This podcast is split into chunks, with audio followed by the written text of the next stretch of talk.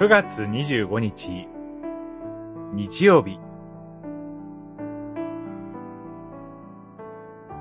神の恵みを一つ一つ思い起こす。詩編105編。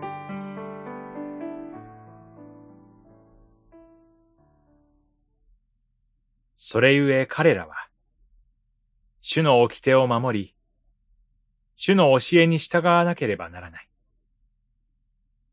ハレルヤ。105編、45節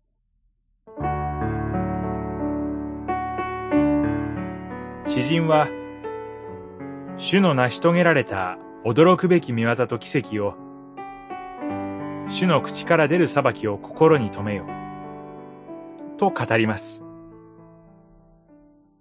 イスラエルの救いの歴史と、その恵みを思い起こしています。アブラハム、イサク、ヤコブへと受け継がれた神の契約の恵み、ヨセフをエジプトの宰相として立て、イスラエルの民を繁栄させられた神の恵み、モーセを用いて成し遂げられた出エジプトの神の恵み、アレノの旅からカナン入国までに示された神の恵みです。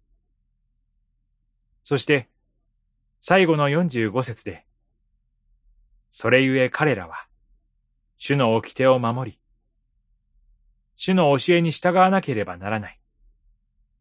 ハレルヤ。と結びます。神の救いを経験した民が、その恵みを数えるようにして思い起こすのは、今から主の掟を守り、主の教えに従うためです。